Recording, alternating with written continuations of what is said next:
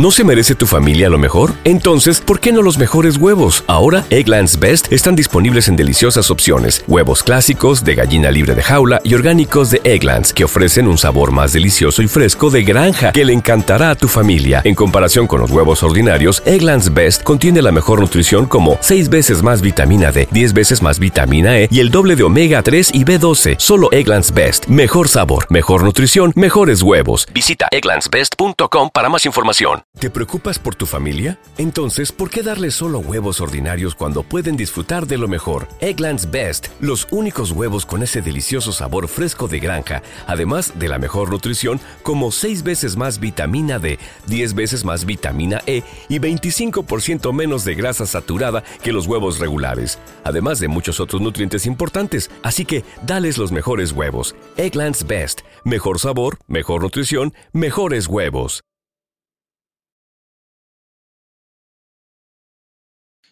Parte 2, capítulo 9.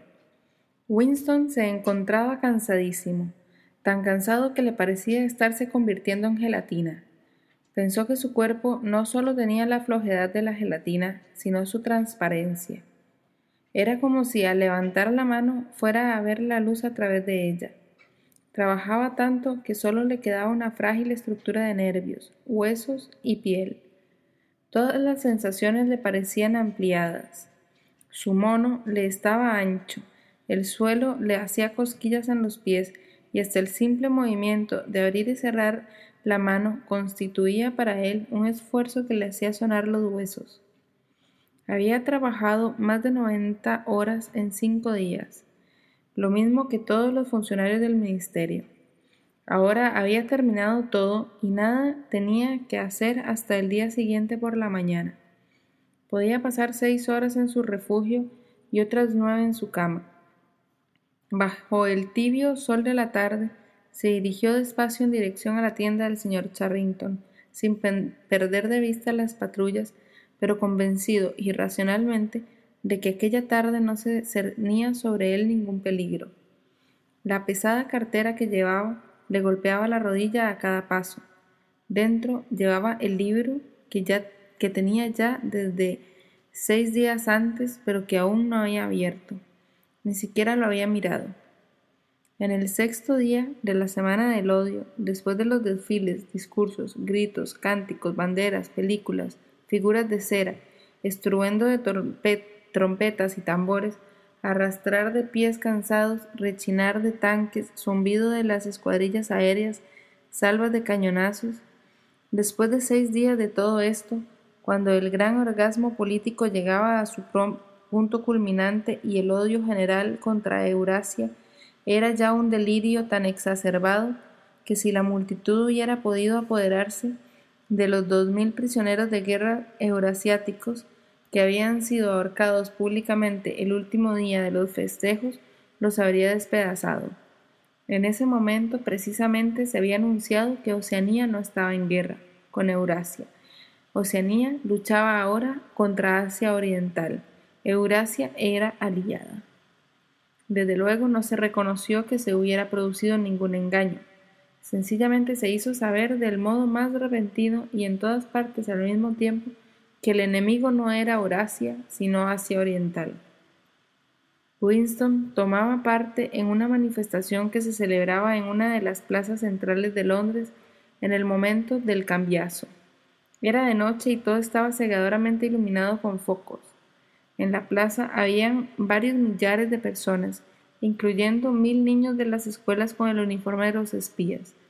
En una plataforma forrada de trapos rojos, un orador del partido interior, un hombre delgaducho y bajito, con unos brazos desproporcionadamente largos y un cráneo grande y calvo con unos cuantos mechones sueltos atravesados sobre él, arrengaba a la multitud. La pequeña figura, retorcida de odio, se agarraba al micrófono con una mano, mientras que con la otra, enorme, al final de un brazo huesudo, daba zarpazos amenazadores por encima de su cabeza. Su voz, que los altavoces hacían metálica, sonaba una interminable sarta de atrocidades, matanzas en masa, deportaciones, saqueos, violaciones, torturas de prisioneros, bombardeos de poblaciones civiles, agresiones injustas, propaganda mentirosa y tratos incumplidos. Era casi imposible escucharle sin convencerse primero y luego volverse loco. A cada momento la furia de la multitud hervía inconteniblemente y la voz del orador era ahogada por una salvaje y bestial gritería que brotaba incontrolablemente de millares de gargantas. Los chillidos más salvajes eran los de los niños de las escuelas. El discurso duraba ya unos veinte minutos, cuando un mensajero subió apresuradamente a la plataforma y le entregó a aquel hombre un papelito. Él lo desenrolló y lo leyó sin dejar de hablar. Nada se alteró en su voz ni en su gesto, ni siquiera en el contenido de lo que se decía, pero de pronto los nombres eran diferentes. Sin necesidad de comunicárselo por palabras, una oleada de comprensión agitó a la multitud. Oceanía estaba en guerra con Asia Oriental pero inmediatamente se produjo una tremenda conmoción. Las banderas, los carteles que decoraban la plaza estaban todos equivocados. Aquellos no eran los rostros del enemigo. Sabotaje. Los agentes de Goldstein eran los culpables. Hubo una fenomenal algarabía mientras todos se dedicaban a arrancar carteles y a romper banderas, pisoteando luego los trozos de papel y cartón roto. Los espías realizaron prodigios de actividad subiéndose a los tejados para cortar las bandas de tela pintada que cruzaban la calle. Pero a los dos o tres minutos se había terminado todo. El orador, que no había soltado el micrófono, seguía vociferando y dando zarpazos al aire. Al minuto siguiente, la masa volvía a gritar su odio exactamente como antes, solo que el objetivo había cambiado. Lo que más le impresionó a Winston fue que el orador dio el cambiazo exactamente a la mitad de una frase, no solo sin detenerse, sino sin cambiar siquiera la construcción de la frase. Pero en aquellos momentos tenía Winston otras cosas de qué preocuparse. Fue entonces, en medio de la gran algarabía, cuando se le acercó un desconocido y, dándole un golpecito en el hombro, le dijo Perdone, creo que se le ha caído a usted esta cartera. Winston tomó la cartera sin hablar, como abstraído. Sabía que iban a pasar varios días sin que pudiera abrirla. En cuanto terminó la manifestación, se fue directamente al Ministerio de la Verdad, aunque eran ya las veintitrés. Lo mismo hizo todo el personal del ministerio. En verdad, las órdenes que repetían continuamente las telepantallas, ordenándoles reintegrarse a sus puestos, apenas eran necesarias. Todos sabían lo que les tocaba hacer en tales casos. Oceanía estaba en guerra con Asia Oriental. Oceanía había estado siempre en guerra con Asia Oriental. Una gran parte de la literatura política de aquellos cinco años quedaba anticuada, absolutamente inservible. Documentos e informes de todas clases, periódicos, libros, folletos de propaganda, películas, bandas sonoras, fotografías, todo aquello que tenía que ser rectificado a la velocidad del rayo. Aunque nunca se daban órdenes en estos casos, se sabía que los jefes de departamento deseaban que dentro de una semana no quedara en toda Oceanía ni una sola referencia a la guerra con Eurasia ni a la alianza con Asia Oriental. El trabajo que esto suponía era aplastante, sobre todo porque las operaciones necesarias para realizarlo no se llamaban por sus nombres verdaderos, en el departamento de registro, todos trabajaban 18 horas de las 24, con dos turnos de tres horas cada uno para dormir. Bajaron colchones y los pusieron por los pasillos. Las comidas se componían de sándwiches y café de la Victoria traído en carritos por los camareros de la cantina. Cada vez que Winston interrumpía el trabajo para uno de sus dos descansos diarios, procuraba dejarlo todo terminado y que en su mesa no quedaran papeles. Pero cuando volvía al cabo de tres horas, con el cuerpo dolorido y los ojos hinchados, se encontraba que otra lluvia de cilindros de papel había cubierto la mesa como una nevada, casi enterrándola a la escribe y esparciéndose por el suelo, de modo que su primer trabajo consistía en ordenar todo aquello para tener sitio donde moverse. Lo peor de todo era que no se trataba de un trabajo mecánico.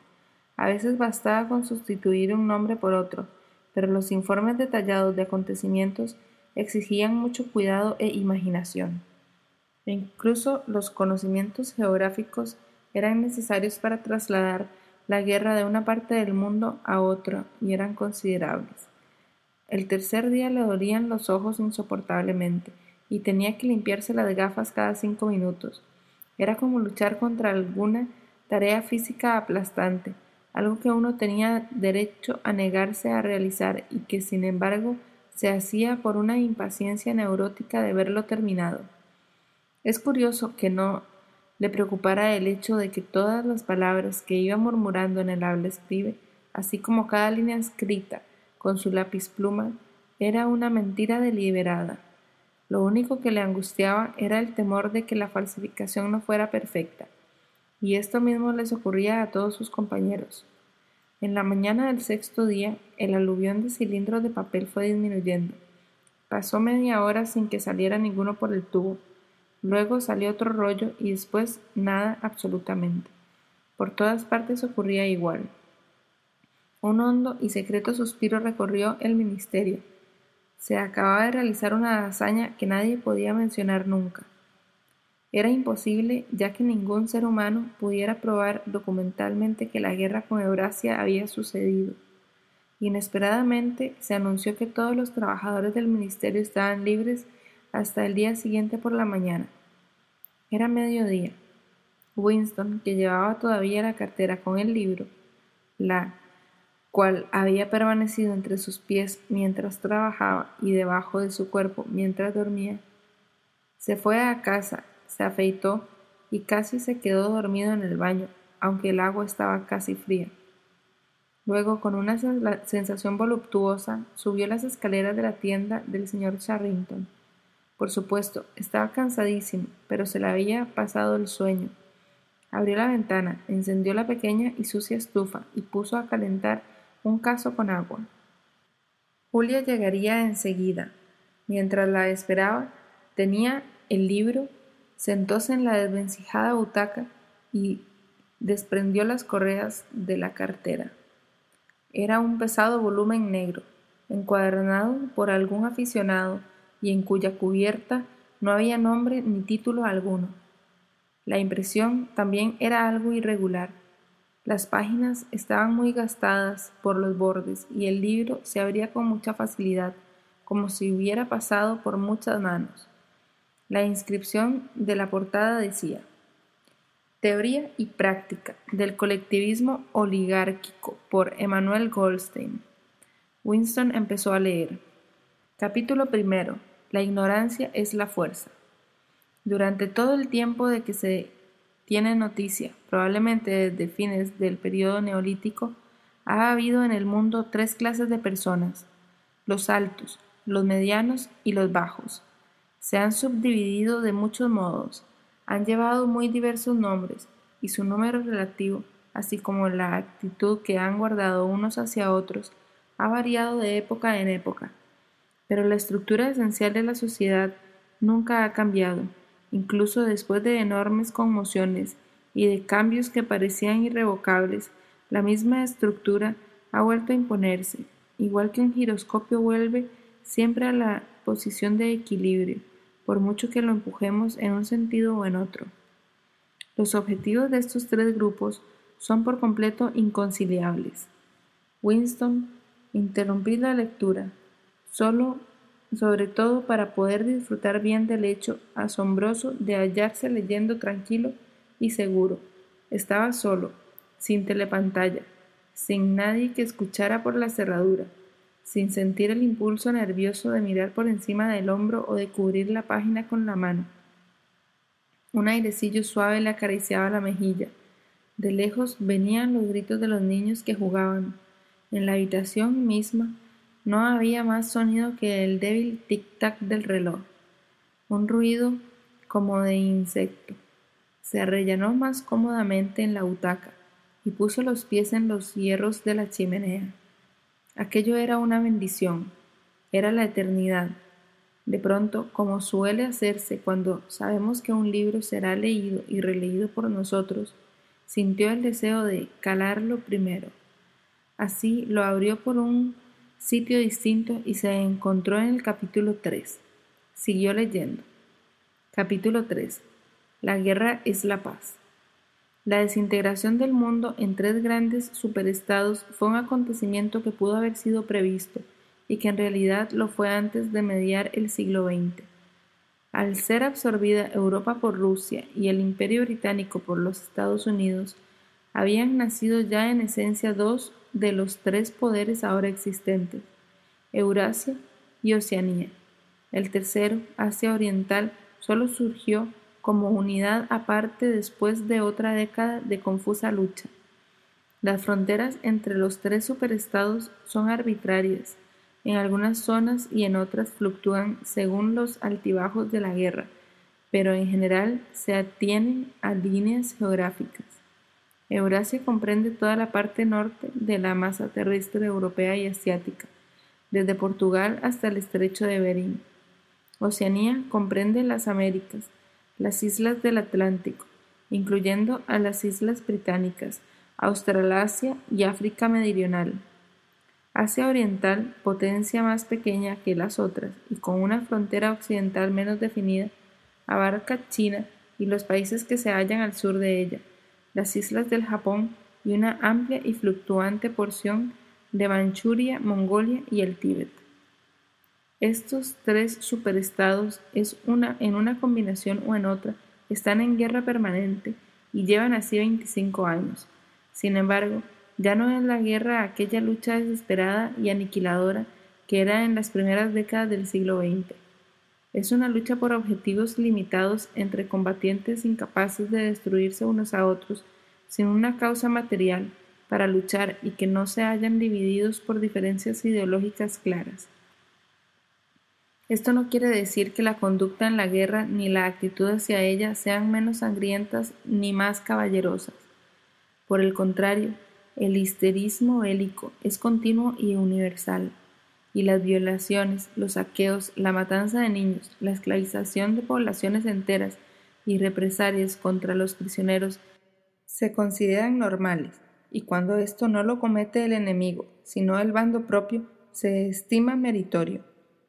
Pero en un sentido físico, la guerra afecta a muy pocas personas, la mayoría especialistas muy bien preparados y causa pocas bajas relativamente. Cuando hay lucha, tiene lugar en confusas fronteras que el hombre medio apenas puede situar en un mapa o en torno a las fortalezas flotantes que guardan los lugares estratégicos en el mar.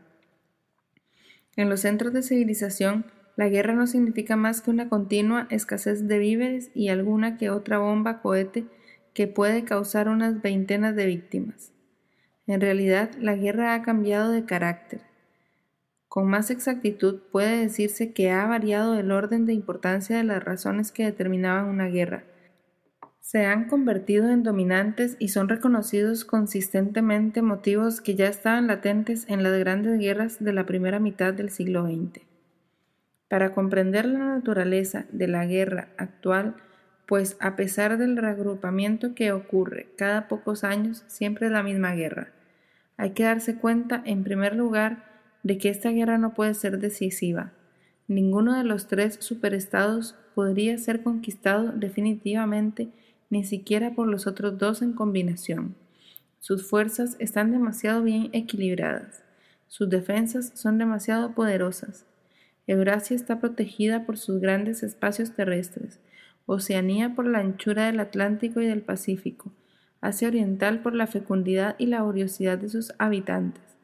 Además, ya no hay nada por qué luchar. Con las economías autárticas, la lucha por los mercados, que era una de las causas principales de las guerras anteriores, ha dejado de tener sentido, y la competencia por las materias primas ya no es una cuestión de vida o muerte. Cada uno de los tres superestados es tan inmenso que puede obtener casi todas las materias que necesita dentro de sus propias fronteras. Si acaso se propone la guerra del dominio del trabajo entre las fronteras de los superestados y sin pertenecer de un modo permanente a ninguno de ellos, se extiende un cuadrilátero con sus ángulos en Tánger, Brazzaville, Darwin y Hong Kong, que contiene casi una quinta parte de la población de la Tierra. Las tres potencias luchan constantemente por la posesión de estas regiones densamente pobladas, así como por las zonas polares. En la práctica, ningún poder controla totalmente esa área disputada. Porciones de ella están cambiando a cada momento de manos, y por lo que en realidad determina los súbitos y múltiples cambios de alianzas es la posibilidad de apoderarse de uno u otro pedazo de tierra mediante una inesperada traición. Todos esos territorios disputados contienen valiosos minerales y algunos de ellos producen ciertas cosas, como la goma, que en los climas fríos es preciso sintetizar por métodos relativamente caros, pero sobre todo proporcionan una inagotable reserva de mano de obra muy barata. La potencia que controle el África ecuatorial, los países del Medio Oriente, la India meridional o el archipiélago indonesio dispone también de centenares de millones de trabajadores mal pagados y muy resistentes. Los habitantes de esas regiones, reducidos más o menos abiertamente a la condición de esclavos, pasan continuamente de un conquistador a otro y son empleados como carbón o aceite en la carretera de armamento, armas que sirven para capturar más territorios y ganar así más mano de obra, con lo cual se pueden tener más armas que servirán para conquistar más territorios y así indefinidamente. Es interesante observar que la lucha nunca sobrepasa los límites de las zonas disputadas. Las fronteras de Eurasia avanzan y retroceden entre la cuenca del Congo y la orilla septentrional del Mediterráneo. Las islas del Océano Índico y del Pacífico son conquistadas y reconquistadas constantemente por Oceanía y por Asia Oriental. En Mongolia, la línea divisoria entre Eurasia y Asia Oriental nunca es estable. En torno al Polo Norte, las tres potencias reclaman inmensos territorios en su mayor parte inhabitados e inexplorados, pero el equilibrio de poder no se altera, apenas con todo ello, y el territorio que constituye el suelo patrio de cada uno de los tres superestados nunca pierde su independencia. Además, la mano de obra de los pueblos explotados alrededor del Ecuador no es verdaderamente necesaria para la economía mundial. Nada atañe a la riqueza del mundo ya que todo lo que produce se dedica a fines de guerra, y el objetivo de prepararse para una guerra no es más que ponerse en situación de emprender otra guerra. Las poblaciones esclavizadas permiten con su trabajo que se acelere el ritmo de la guerra, pero si no existiera ese refuerzo de trabajo, la estructura de la sociedad y el proceso por el cual ésta se mantiene no variarían en lo esencial. La finalidad principal de la guerra moderna, de acuerdo con los principios del doble pensar, la reconocen y la, a la vez no la reconocen los cerebros diligentes del partido interior. Consiste en usar los productos de las máquinas sin elevar por eso el nivel general de la vida. Hasta fines del siglo XIX había sido un problema latente de la sociedad industrial que había que deshacerse con el sobrante de los artículos de consumo. Ahora, aunque son pocos los seres humanos que pueden comer lo suficiente, este problema no es urgente y nunca podría tener caracteres graves aunque no se emplearan procedimientos artificiales para destruir esos productos. El mundo de hoy, si lo comparamos con el anterior a 1914, está desnudo, hambriento y lleno de desolación, y aún más si lo comparamos con el futuro que las gentes de aquella época esperaban. A principios del siglo XX, la visión de una sociedad futura increíblemente rica, ordenada, eficaz y con tiempo para todo, un reluciente mundo antiséptico de cristal, acero y cemento, un mundo de nivea blancura, era el ideal de casi todas las personas cultas. La ciencia y la tecnología se desarrollaban a una velocidad prodigiosa y parecía natural que este desarrollo no se interrumpiera jamás. Sin embargo, no continuó el perfeccionamiento, en parte por el empobrecimiento causado por una larga serie de guerras y revoluciones, y en parte porque el progreso científico y técnico se basaba en un ámbito empírico de pensamiento que no podía existir en una sociedad estrictamente reglamentada. En conjunto, el mundo es hoy más primitivo que hace 50 años. Algunas zonas secundarias han progresado y se han realizado algunos perfeccionamientos, ligados siempre a la guerra y al espionaje policíaco, pero los experimentos científicos y los inventos no han seguido su curso, y los destrozos causados por la guerra atómica de los años cincuenta y tantos nunca llegaron a ser reparados. No obstante, perduran los peligros del maquinismo. Cuando aparecieron las grandes máquinas, se pensó, lógicamente, que cada vez haría menos falta la servidumbre del trabajo y que esto contribuiría en gran medida a suprimir las desigualdades en la condición humana. Si las máquinas eran empleadas deliberadamente con esa finalidad, entonces el hambre, la suciedad, el analfabetismo, las enfermedades y el cansancio serían necesariamente eliminados al cabo de unas cuantas generaciones, y en realidad, sin ser empleada con esa finalidad, sino solo por un proceso automático, produciendo riqueza que no había más remedio que distribuir, elevó efectivamente la máquina al nivel, el nivel de vida de las gentes que vivían a mediados del siglo. Estas gentes vivían muchísimo mejor que las de finales del siglo XIX pero también resultó claro que un aumento de bienestar tan extraordinario amenazaba con la destrucción, era ya en sí mismo la destrucción de una sociedad jerárquica.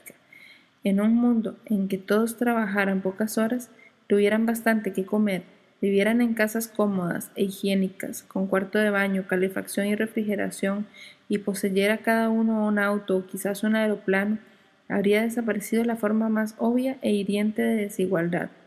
Si la riqueza llegaba a generalizarse, no serviría para distinguir a nadie.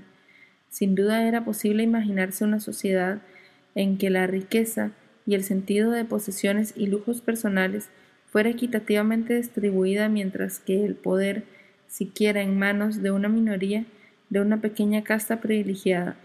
Pero en la práctica, semejante sociedad no podría conservarse estable, porque si todos disfrutasen por igual del lujo y del ocio, la gran masa de seres humanos, a quienes la pobreza suele imbecilizar, aprenderían muchas cosas y empezarían a pensar por sí mismos. Y si empezaran a reflexionar, se darían cuenta, más pronto o más tarde, que la minoría privilegiada no tenía derecho alguno a imponerse a los demás y acabarían barriéndose, barriéndoles. A la larga, una sociedad jerárquica solo sería posible basándose en la pobreza y en la ignorancia.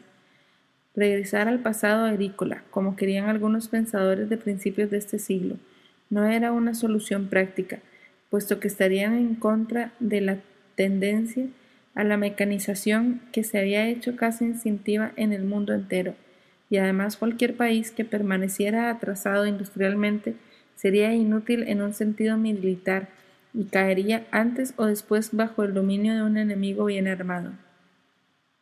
Tampoco era una buena solución mantener la pobreza de las masas restringiendo la producción.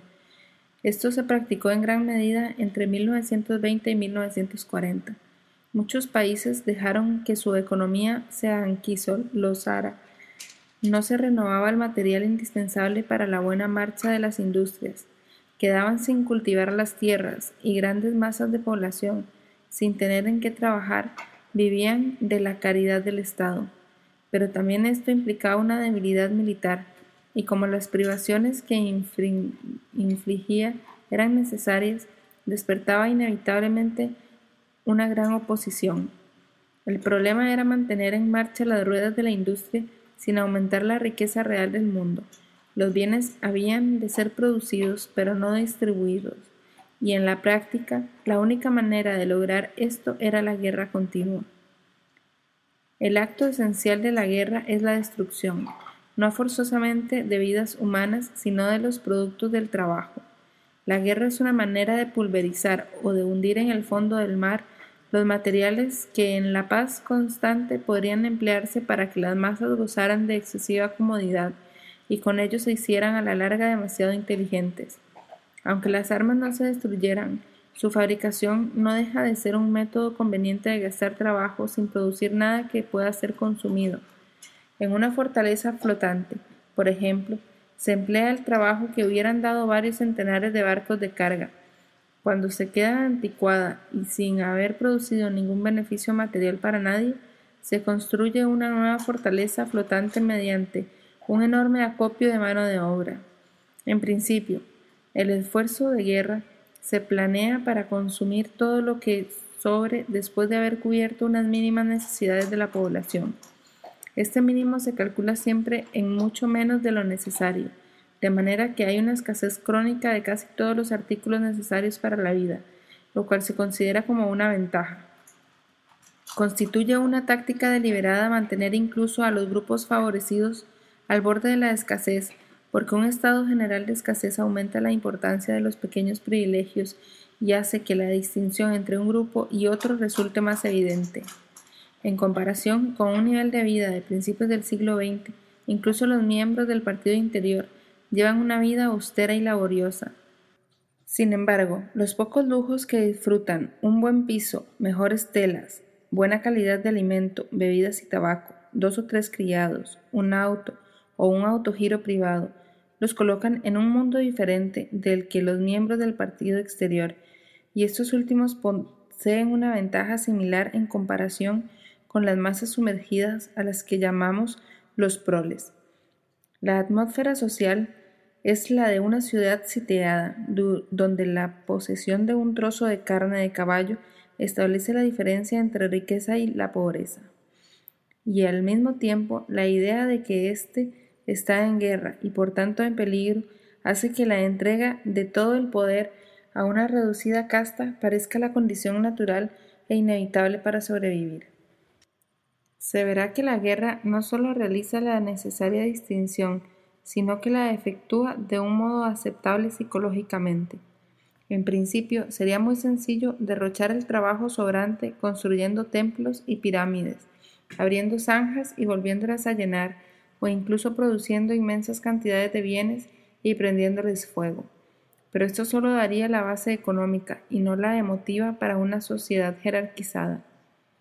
Lo que interesa no es la moral de las masas, cuya actitud no importa mientras se hallen absorbidas por su trabajo, sino la moral del partido mismo. Se espera que hasta el más humilde de los miembros del partido sea competente, laborioso e incluso inteligente, siempre dentro de límites reducidos, claro está, pero siempre es preciso que sea un fanático ignorante y crédulo en que en el que prevalezca el miedo, el odio, la adulación y una continua sensación orgiástico de triunfo. En otras palabras, es necesario que ese hombre posea la mentalidad típica de la guerra. No importa que haya o no haya guerra, y, ya que no es posible una victoria decisiva, tampoco importa si la guerra va bien o mal. Lo único preciso es que exista un estado de guerra. La desintegración de la inteligencia especial que el partido necesita de sus miembros y que se logra mucho mejor en una atmósfera de guerra es ya casi universal, pero se nota con más relieve a medida que subimos en la escala jerárquica. Precisamente es en el partido interior donde la histeria bélica y el odio al enemigo son más intensos. Para ejercer bien sus funciones administrativas, se ve obligado con frecuencia el miembro del partido interior a saber que esta o aquella noticia de guerra es falsa y puede saber muchas veces que una pretendida guerra no existe o no se está realizando con fines completamente distintos a los declarados. Pero ese conocimiento queda neutralizado fácilmente mediante la técnica del doble pensar de modo que ningún miembro del partido interior vacila ni un solo instante en su creencia mística de que la guerra es una realidad y que terminará victoriosamente con el dominio indiscutible de Oceanía sobre el mundo entero. Todos los miembros del partido interior creen en esta futura victoria total como un artículo de fe. Se conseguirá o bien paulatinamente mediante la adquisición de más territorios sobre los que se basará una aplastante preponderancia o bien por el descubrimiento de algún arma secreta.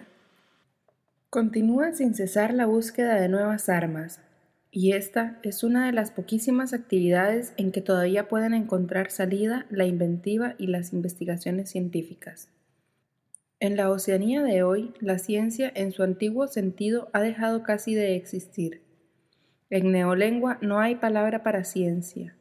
El método empírico de pensamiento en el cual se basaron todos los adelantos científicos del pasado es opuesto a los principios fundamentales del INSOC e incluso el progreso técnico solo existe cuando sus productos pueden ser empleados para disminuir la libertad humana. Las dos finalidades del partido son conquistar toda la superficie de la Tierra y extinguir de una vez para siempre la posibilidad de toda libertad de pensamiento. Hay, por tanto, dos grandes problemas que ha de resolver el partido. Uno es el de descubrir, contra la voluntad del interesado, lo que está pensando determinado ser humano, y el otro es cómo suprimir en pocos segundos y sin previo aviso a varios centenares de millones de personas. Este es el principal objetivo de las investigaciones científicas.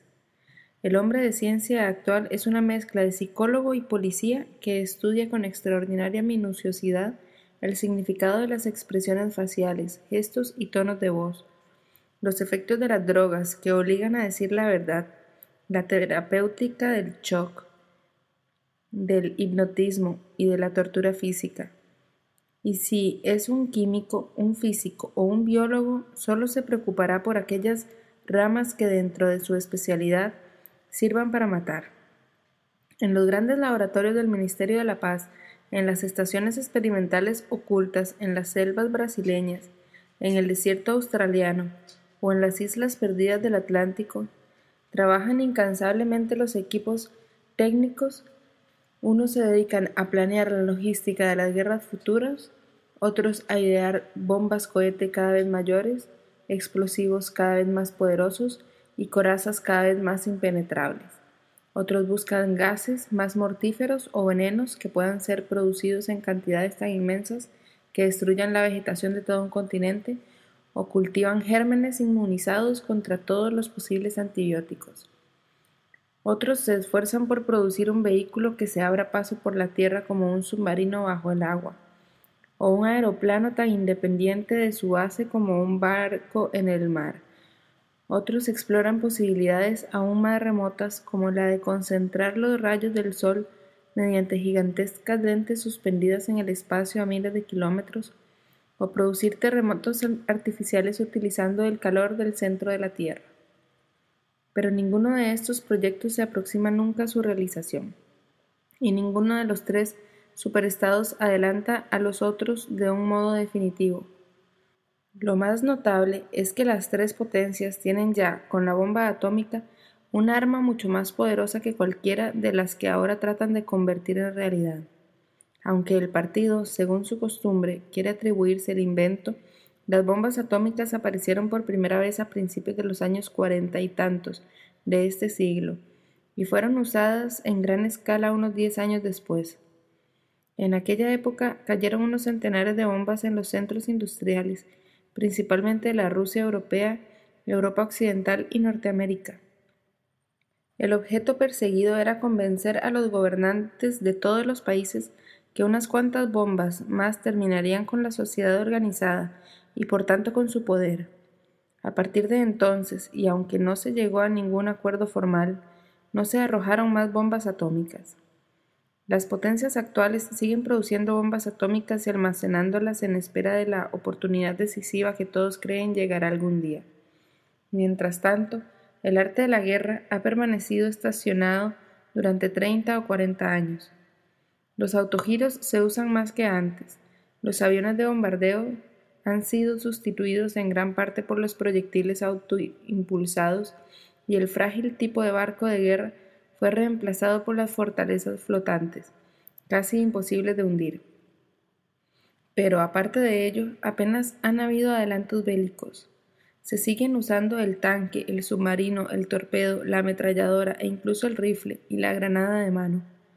Y a pesar de las interminables matanzas comunicadas por la prensa y las telepantallas, las desesperadas batallas de las guerras anteriores en las cuales morían en pocas semanas centenares de miles e incluso millones de hombres, no han vuelto a repetirse. Ninguno de los tres superestados intenta nunca una maniobra que suponga el riesgo de una seria derrota. Cuando se llega a cabo una operación de grandes proporciones, suele tratarse de un ataque por sorpresa contra un aliado. La estrategia que siguen los tres superestados o que pretenden seguir es la misma. Su plan es adquirir, mediante una combinación, un anillo de bases que rodee completamente a uno de los estados rivales para firmar luego un pacto de amistad con ese rival y seguir en relaciones pacíficas con él durante el tiempo que sea preciso para que se confíen. En este tiempo se almacenan bombas atómicas en los sitios estratégicos. Esas bombas cargadas en los cohetes serán disparadas algún día simultáneamente con efectos tan devastadores que no habrá posibilidad de respuesta. Entonces se firmará un pacto de amistad con la otra potencia, en preparación de un nuevo ataque. No es preciso advertir que este plan es un ensueño de imposible realización. Nunca hay verdadera lucha a no ser en las zonas disputadas en el Ecuador y en los polos. No hay invasiones del territorio enemigo, lo cual explica que en algunos sitios sean arbitrarias las fronteras entre los superestados. Por ejemplo, Eurasia podría conquistar fácilmente las islas británicas que forman parte geográficamente de Europa, y también sería posible para Oceanía avanzar sus fronteras hasta el Rin e incluso hasta el Vístula. Pero esto violaría el principio, seguido por todos los bandos, aunque nunca formulado, de la integridad cultural. Así, si Oceanía conquistara las áreas que antes se conocían con los nombres de Francia y Alemania, sería necesario exterminar a todos sus habitantes. Tarea de gran dificultad física o asimilarse a una población de un centenar de millones de personas que, en lo técnico, están a la misma altura que los oceánicos. El problema es el mismo para todos los superestados, siendo absolutamente imprescindible que su estructura no entre en contacto con extranjeros, excepto en reducidas proporciones con prisioneros de guerra y esclavos de color. Incluso el aliado oficial del momento es considerado con mucha suspicacia. El ciudadano medio de Oceanía nunca ve a un ciudadano de Eurasia ni de Asia Oriental aparte de los prisioneros, y se le prohíbe que aprenda lenguas extranjeras. Si se le permitiera entrar en relación con extranjeros, descubriría que son criaturas iguales a él en lo esencial, y casi todo lo que se le ha dicho sobre ellos es una sarta de mentiras. Se rompería así el mundo cerrado y en que vive y quizá desaparecerán el miedo, el odio y la rigidez fanática en que se basa su moral. Se admite, por tanto, en los tres estados que por mucho que cambien de manos, Persia, Egipto, Java o Ceilán, las fronteras principales nunca podrán ser cruzadas más que por las bombas. Bajo todo esto hallamos un hecho al que nunca se alude, pero admitido y sobre el que se basa toda conducta oficial a saber, que las condiciones de vida de los tres superestados son casi las mismas. En Oceanía prevalece la ideología llamada INSOC, en Eurasia el neobolchevismo y en Asia Oriental lo que se conoce por un nombre chino que suele traducirse por adoración de la muerte, pero que quizá quedaría mejor expresado como desaparición del yo. Al ciudadano de Oceanía no se le permite saber nada de las otras dos ideologías, pero se le enseña a condenarlas como bárbaros insultos contra la moralidad y el sentido común. La verdad es que apenas pueden distinguirse las tres ideologías, y los sistemas sociales que ellas soportan son los mismos. En los tres existe la misma estructura piramidal, idéntica adoración a un jefe semidivino, la misma economía orientada hacia una guerra continua. De ahí que solo, no solo pueden conquistarse mutuamente los tres superestados, sino que no tendrían ventaja alguna si lo consiguieran. Por el contrario, se ayudan mutuamente manteniéndose en pugna, y los grupos dirigentes de las tres potencias saben y no saben a la vez lo que están haciendo. Dedican sus vidas a la conquista del mundo, pero están convencidos al mismo tiempo de que es absolutamente necesario que la guerra continúe eternamente sin ninguna victoria definitiva. Mientras tanto, el hecho de que no hay peligro de conquista hace posible la denegación sistemática de la realidad, que es característica principal del INSOC y de sus sistemas rivales. Aquí hemos de repetir que, al hacerse continua, la guerra ha cambiado fundamentalmente de carácter. En tiempos pasados, una guerra, casi por definición, era algo que más pronto o más tarde tenía un final, generalmente una clara victoria o una derrota indiscutible. Además, en el pasado, la guerra era uno de los principales instrumentos con los que se mantenían las sociedades humanas en contacto con la realidad física. Todos los gobernantes de todas las épocas intentaron imponer un falso concepto del mundo a sus súbditos, pero no podían fomentar ilusiones que perjudicasen la eficacia militar. Como quiera que la derrota significaba la pérdida de la independencia o cualquier otro resultado indeseable, habían que tomar serias precauciones para evitar la derrota. Estos hechos no podían ser ignorados, aun admitiendo que en filosofía, en ciencia, en ética o en política, dos y dos pudieran ser cinco, cuando se fabricaba un cañón o un aeroplano tenían que ser cuatro. Las naciones mal preparadas acababan siempre siendo conquistadas, y la lucha por una mayor eficacia no admitía ilusiones.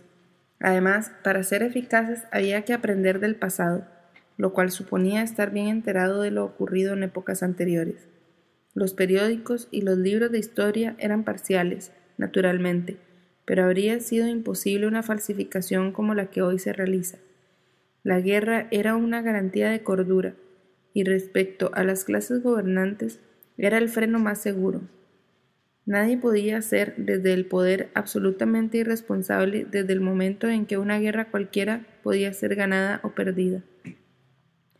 Pero cuando una guerra se hace continua, deja de ser peligrosa porque desaparece toda necesidad militar. El progreso técnico puede cesar y los hechos más palpables pueden ser negados o descartados como cosas sin importancia. Lo único eficaz en Oceanía es la policía del pensamiento. Como cada uno de los tres superestados es inconquistable, cada uno de ellos es, por tanto, un mundo separado dentro del cual puede ser practicada con toda tranquilidad cualquier perversión mental. La realidad solo ejerce su presión sobre las necesidades de la vida cotidiana, la necesidad de comer y de beber y de vestirse y tener un techo, de no beber venenos ni caerse de las ventanas, etc. Entre la vida y la muerte, y entre el placer físico y el dolor físico, sigue habiendo una distinción. Pero eso es todo. Cortados todos los contactos con el mundo exterior y con el pasado, el ciudadano de Oceanía es como un hombre en el espacio interestelar que no tiene manera de saber por dónde se va hacia arriba y por dónde hacia abajo. Los gobernantes de un estado como este son absolutos como pudieran serlo los faraones o los césares. Se ven obligados a evitar que sus gentes se mueran de hambre en cantidades excesivas y han de mantenerse al mismo nivel de baja técnica militar que sus rivales. Pero una vez conseguido ese mínimo, pueden retorcer y deformar la realidad dándole la forma que se les antoje. Por tanto, la guerra de ahora, comparada con las antiguas, es una impostura. Se podría comparar esto a las luchas entre ciertos rumiantes cuyos cuernos están colocados de tal manera que no pueden herirse. Pero aunque es una impostura, no deja de tener sentido. Sirve para consumir el sobrante de bienes y ayuda a conservar la atmósfera mental imprescindible para una sociedad jerarquizada. Como se ve, la guerra es ya solo un asunto de política interna. En el pasado, los grupos dirigentes de todos los países, aunque reconocieran sus propios intereses e incluso los de sus enemigos, y gritaran en lo posible la destructividad de la guerra, en definitiva luchaban unos contra otros y el vencedor aplastaba al vencido. En nuestros días no luchan unos contra otros, sino cada grupo dirigente contra sus propios súbditos, y el objeto de la guerra no es conquistar territorio ni defenderlo, sino mantener intacta la estructura de la sociedad. Por lo tanto, la palabra guerra se ha hecho equívoca. Quizás sea acertado decir que la guerra, al hacerse continua, ha dejado de existir la presión que ejercía sobre los seres humanos entre la edad neolítica y principios del siglo XX ha desaparecido, siendo sustituida por algo completamente distinto. El efecto sería muy parecido si los tres superestados, en vez de pelear cada uno con los otros, llegaran al acuerdo, respetándole, de vivir en paz perpetua sin traspasar cada uno las fronteras del otro. En ese caso, cada uno de ellos seguiría siendo un mundo cerrado libre de la angustiadora influencia del peligro externo.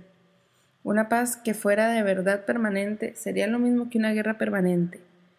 Este es el sentido verdadero, aunque la mayoría de los miembros del partido lo entienden solo de un modo superficial. De la consigna del partido, la guerra es la paz. Winston dejó de leer un momento. A una gran distancia había estallado una bomba. La inefable sensación de estar leyendo el libro prohibido en una habitación sin telepantalla seguía llenándolo de satisfacción. La soledad y la seguridad eran sensaciones físicas, mezcladas por el cansancio de su cuerpo, la suavidad de la alfombra, la caricia de la débil brisa que entraba por la ventana. El libro le fascinaba, o más exactamente, lo tranquilizaba. En cierto sentido, no le enseñaba nada nuevo, pero esto era parte de su encanto. Decía lo que el propio Winston podía haber dicho si le hubiera sido posible ordenar sus propios pensamientos y darles una clara expresión.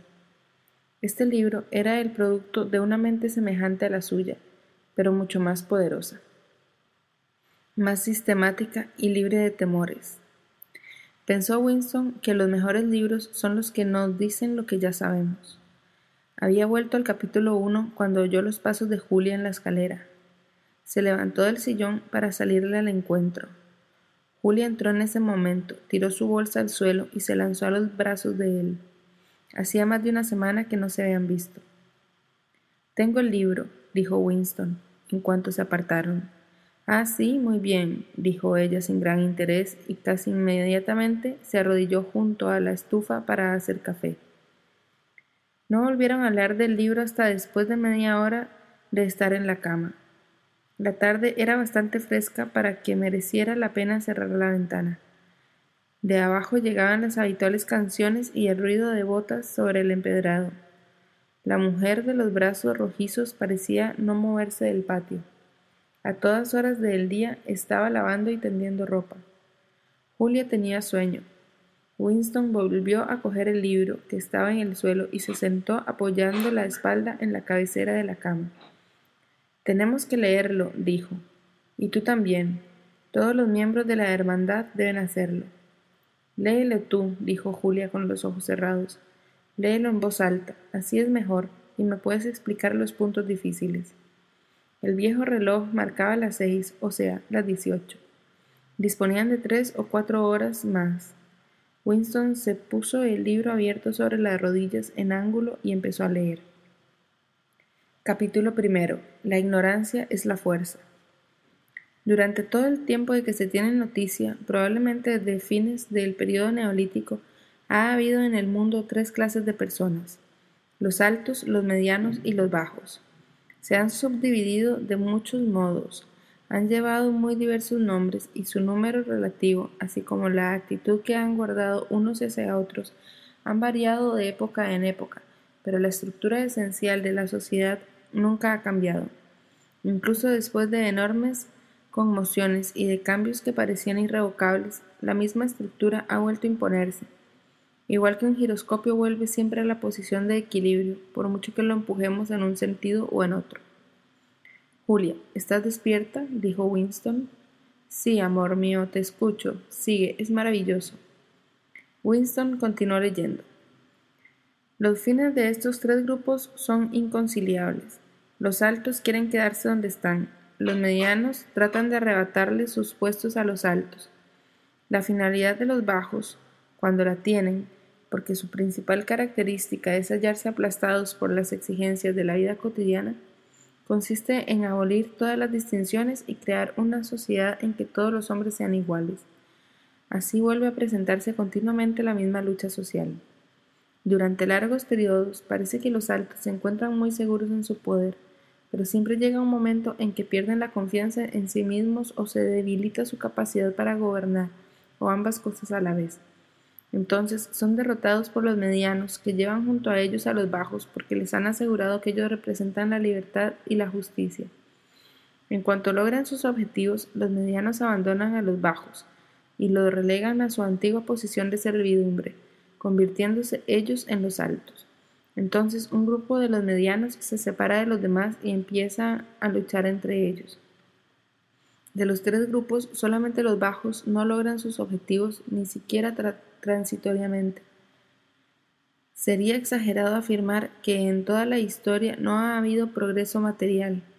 Aún hoy, en un periodo de decadencia, el ser humano se encuentra mejor que hace unos cuantos siglos pero ninguna reforma ni revolución alguna han conseguido acercarse ni un milímetro a la igualdad humana. Desde el punto de vista de los bajos, ningún cambio histórico ha significado mucho más que un cambio en el nombre de sus amos. A fines del siglo XIX eran muchos los que habían visto claro este juego, de ahí que surgieran escuelas de pensamiento que interpretaban la historia como un proceso cíclico y aseguraban que la desigualdad era la ley inalterable de la vida humana.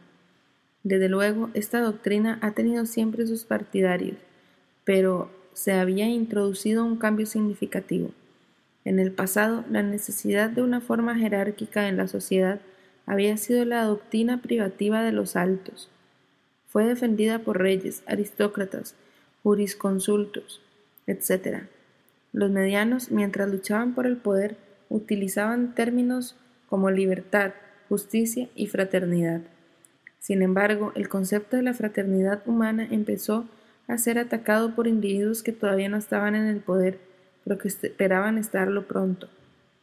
En el pasado, los medianos hicieron revoluciones bajo la bandera de igualdad, pero se limitaron a imponer una nueva tiranía apenas desaparecida la anterior.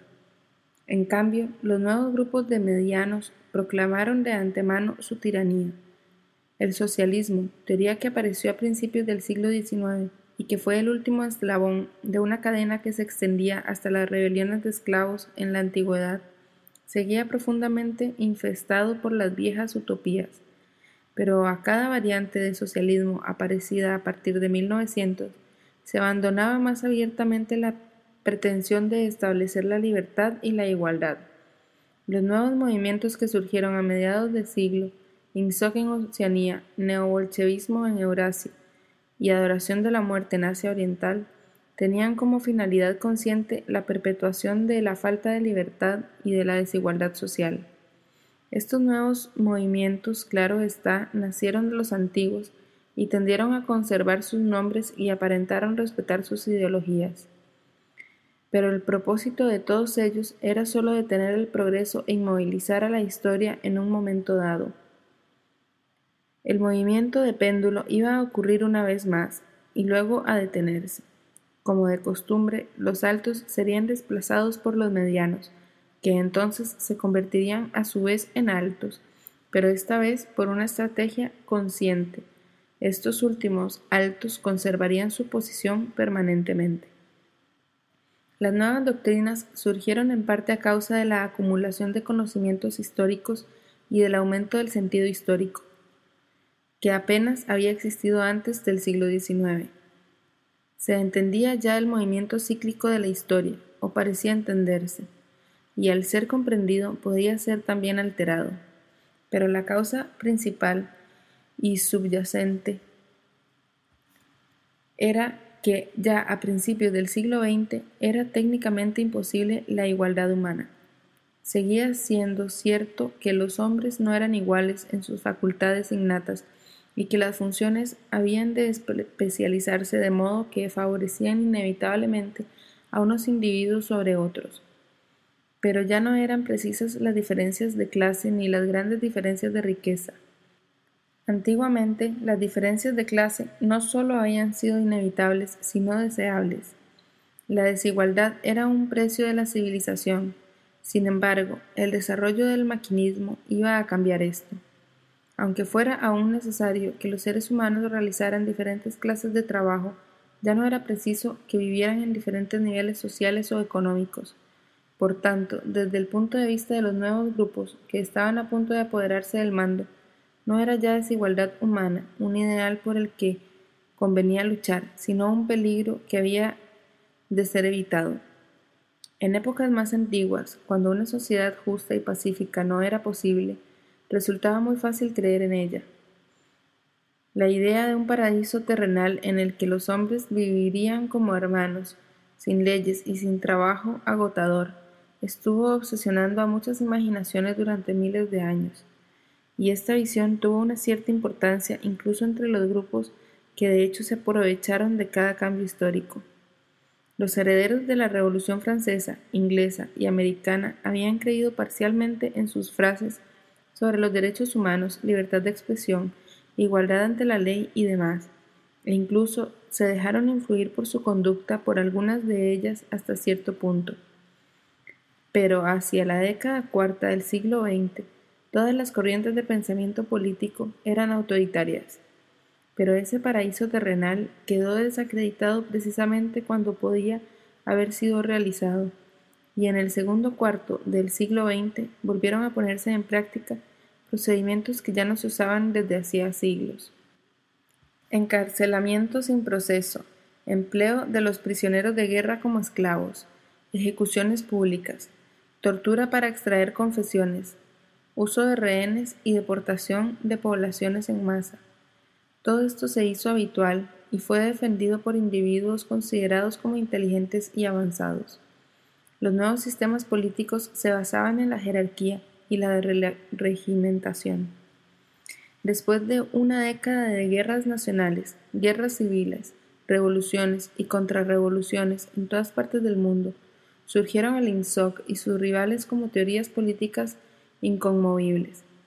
Pero ya las había anunciado los varios sistemas, generalmente llamados totalitarios, que aparecieron durante el segundo cuarto de siglo, y se veía claramente el perfil de que había de tener el mundo futuro. Una nueva aristocracia estaba formada en su mayoría por burócratas, hombres de ciencia, técnicos, organizadores sindicales, especialistas en propaganda, sociólogos, educadores, periodistas y políticos profesionales. Esta gente, cuyo origen estaba en la clase media asalariada y en la capa superior de la clase obrera, había sido formada y agrupada por el mundo inhóspito de la industria monopolizada y el gobierno centralizado. Comparados con los miembros de las clases dirigentes en el pasado, estos hombres eran menos avariciosos, les tentaba menos el lujo y más el placer de mandar, y sobre todo tenían más conciencia de lo que estaban haciendo, y se dedicaban con mayor intensidad a aplastar a la oposición. Esta última diferencia era esencial. Comparadas con la que hoy existe, todas las tiranías del pasado fueron débiles e ineficaces. Los grupos gobernantes se hallaban contagiados siempre en cierta medida por las ideas liberales y no les importaba dejar cabos sueltos por todas partes. Solo se preocupaban por los actos realizados y no se interesaban por los que los súbditos pudieran pensar. En parte esto se debe a que en el pasado ningún Estado tenía el poder necesario para someter a todos sus ciudadanos a una vigilancia constante. Sin embargo, el invento de la imprenta facilitó mucho el manejo de la opinión pública y el cine y la radio contribuyeron en gran escala a acentuar este proceso. Con el desarrollo de la televisión y el adelanto técnico que hizo posible recibir y transmitir simultáneamente en el mismo aparato, terminó la vida privada. Todos los ciudadanos, o por lo menos todos aquellos ciudadanos que poseían la suficiente importancia para que mereciese la pena vigilarlos, podían ser tenidos durante las 24 horas del día bajo la constante observación de la policía y rodeados sin cesar por la propaganda oficial, mientras que se les cortaba toda comunicación con el mundo exterior. Por primera vez en la historia existía la posibilidad de forzar a los gobernados no solo a una completa obediencia a la voluntad del Estado, sino a la completa uniformidad de opinión. Después del periodo revolucionario entre los años cincuenta y tantos y setenta, la sociedad volvió a agruparse como siempre, en altos, medios y bajos. Pero el nuevo grupo de altos, a diferencia de sus predecesores, no actuaba ya por instinto, sino que sabía lo que necesitaba hacer para salvaguardar su posición. Los privilegiados se habían dado cuenta desde hacía bastante tiempo que la base más segura para la oligarquía es el colectivismo. La riqueza y los privilegios se defienden más fácilmente cuando se poseen conjuntamente. La llamada abolición de la propiedad privada, que ocurrió a mediados de este siglo, quería decir que la propiedad iba a concentrarse en un número mucho menor de manos que anteriormente, pero con esta diferencia, que los nuevos dueños constituirían un grupo en vez de una masa de individuos. Individualmente, ningún miembro del partido posee nada, excepto insignificantes objetos de uso personal. Colectivamente, el partido es dueño de todo, lo que hay en Oceanía, porque lo controla todo y dispone de los productos como mejor se le antoja. En los años que siguieron la revolución pudo ese grupo tomar el mando sin encontrar apenas oposición porque todo el proceso fue presentado como un acto de colectivización. Siempre se había dado por cierto que si la clase capitalista era expropiada, el socialismo se impondría, y era un hecho que los capitalistas habían sido expropiados. Las fábricas, las minas, las tierras, las casas, los medios de transporte, todo se les había quitado, y como todo ello dejaba de ser propiedad privada, era evidente que pasaba a ser propiedad pública. El INSOC, procedente del antiguo socialismo y que había heredado su fraseología, realizó los principios fundamentales de ese socialismo con el resultado previsto y deseado de que la desigualdad económica se hizo permanente. Pero los problemas que plantea la perpetuación de una sociedad jerarquizada son muchos más complicados Solo hay cuatro medios de que un grupo dirigente sea derribado del poder. O es vencido desde fuera, o gobierna tan ineficazmente que las masas se rebelan, o permite la formación de un grupo medio que lo pueda desplazar, o pierde la confianza en sí mismo y la voluntad de mando. Estas causas no operan sueltas, y por lo general se presentan las cuatro combinadas en cierta medida. El factor que se decide en la última instancia es la actitud mental de la propia clase gobernante. Después de mediados del siglo XX, el primer peligro había desaparecido. No había posibilidad de una derrota infligida por una potencia enemiga. Cada uno de los tres superestados en que ahora se divide el mundo es inconquistable y solo podría llegar a ser conquistado por lentos cambios demográficos que un gobierno con amplios poderes puede evitar muy fácilmente. El segundo peligro es solo teórico.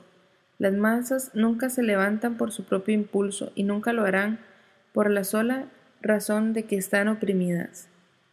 Las crisis económicas del pasado fueron absolutamente innecesarias y ahora no se tolera que ocurran, pero de todos modos ninguna razón de descontento podrá tener ahora resultados políticos, ya que no hay modo de que el descontento se articule.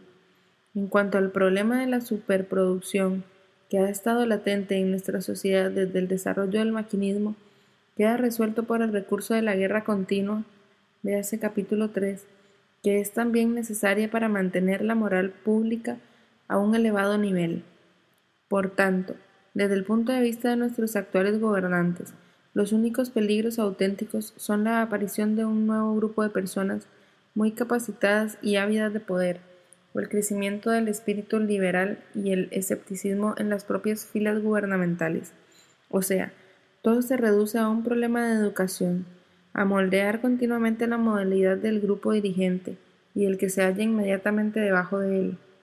En cambio, la conciencia de las masas solo ha de ser influida de un modo negativo.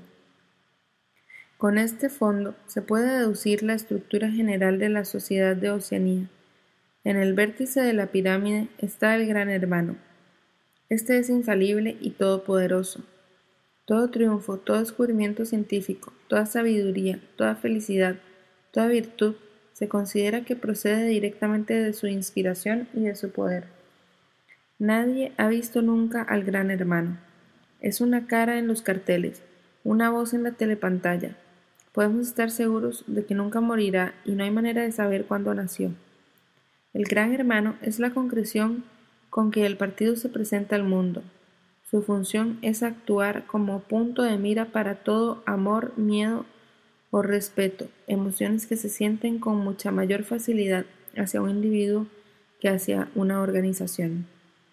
Detrás del gran hermano se halla el partido interior, del cual solo forman parte 6 millones de personas, o sea, menos del 6% de la población de Oceanía. Después del partido interior, tenemos el partido exterior.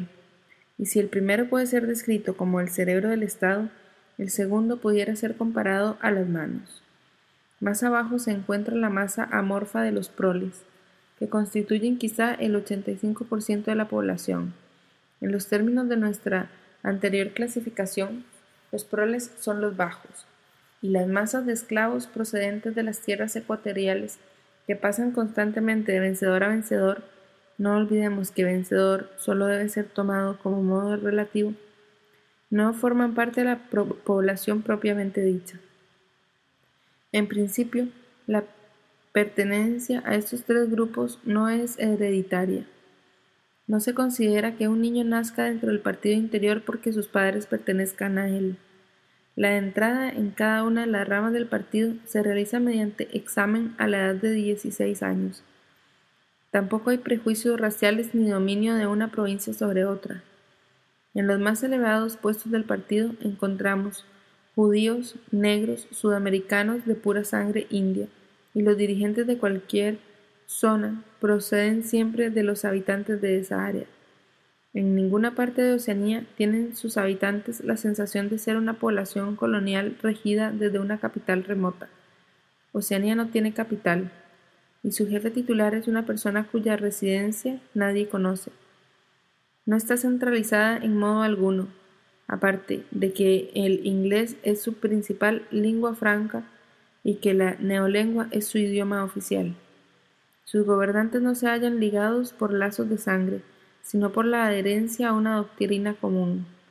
Es verdad que nuestra sociedad se compone de estratos, una división muy rígida de estratos, ateniéndose a lo que a primera vista parecen normas hereditarias, hay mucho menos intercambio entre los diferentes grupos de lo que había en la época capitalista o en las épocas preindustriales.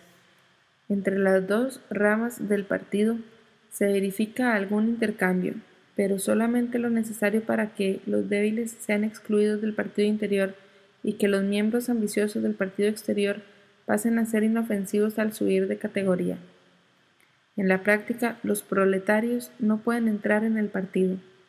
Los más dotados de ellos, que podían quizá constituir un núcleo de descontentos, son fichados por la policía del pensamiento y eliminados.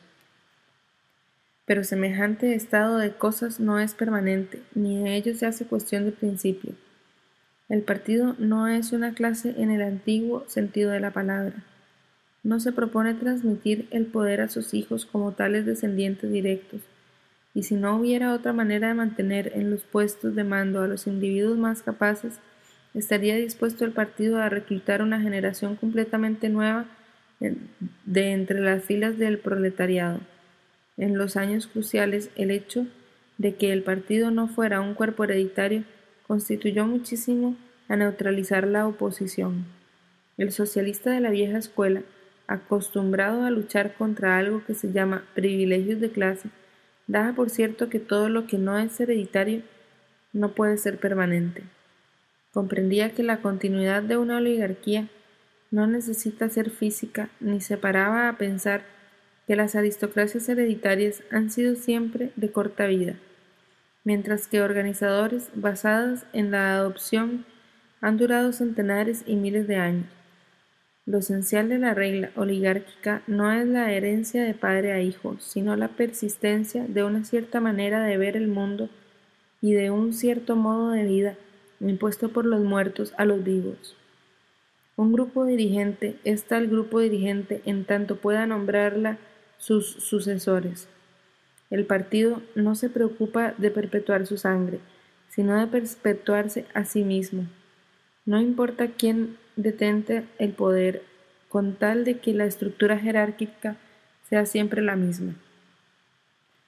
Todas las creencias, costumbres, aficiones, emociones y actitudes mentales que caracterizan, caracterizan a nuestro tiempo sirven para sostener la mística del partido y evitar que la naturaleza de la sociedad actual sea percibido por la masa.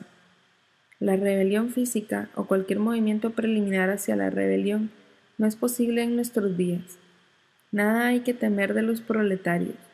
dejados aparte, continuarán de generación en generación y de siglo en siglo, trabajando, procreando y muriendo, no solo sin sentir impulsos de rebelarse, sino sin la facultad de comprender que el mundo podría ser diferente de lo que es. Solo podrían convertirse en peligrosos si el progreso de la técnica industrial hiciera necesario educarles mejor. Pero como la rivalidad militar y comercial ha perdido toda importancia, el nivel de la educación popular declina continuamente.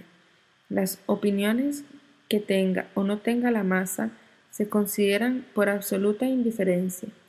A los proletarios se les puede conceder la libertad intelectual por la sencilla razón de que no tienen intelecto alguno. En cambio, a un miembro del partido no se le puede tolerar ni siquiera la más pequeña desviación ideológica.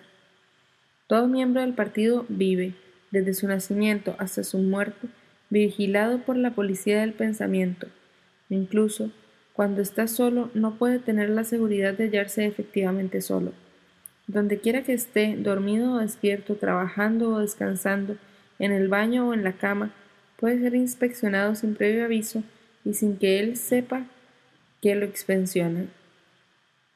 Nada de lo que hace es indiferente para la policía del pensamiento sus amistades, sus distracciones, su conducta con su mujer y sus hijos, la expresión de su rostro cuando se encuentra solo, las palabras que murmura durmiendo, incluso los movimientos característicos de su cuerpo, son analizados escrupulosamente.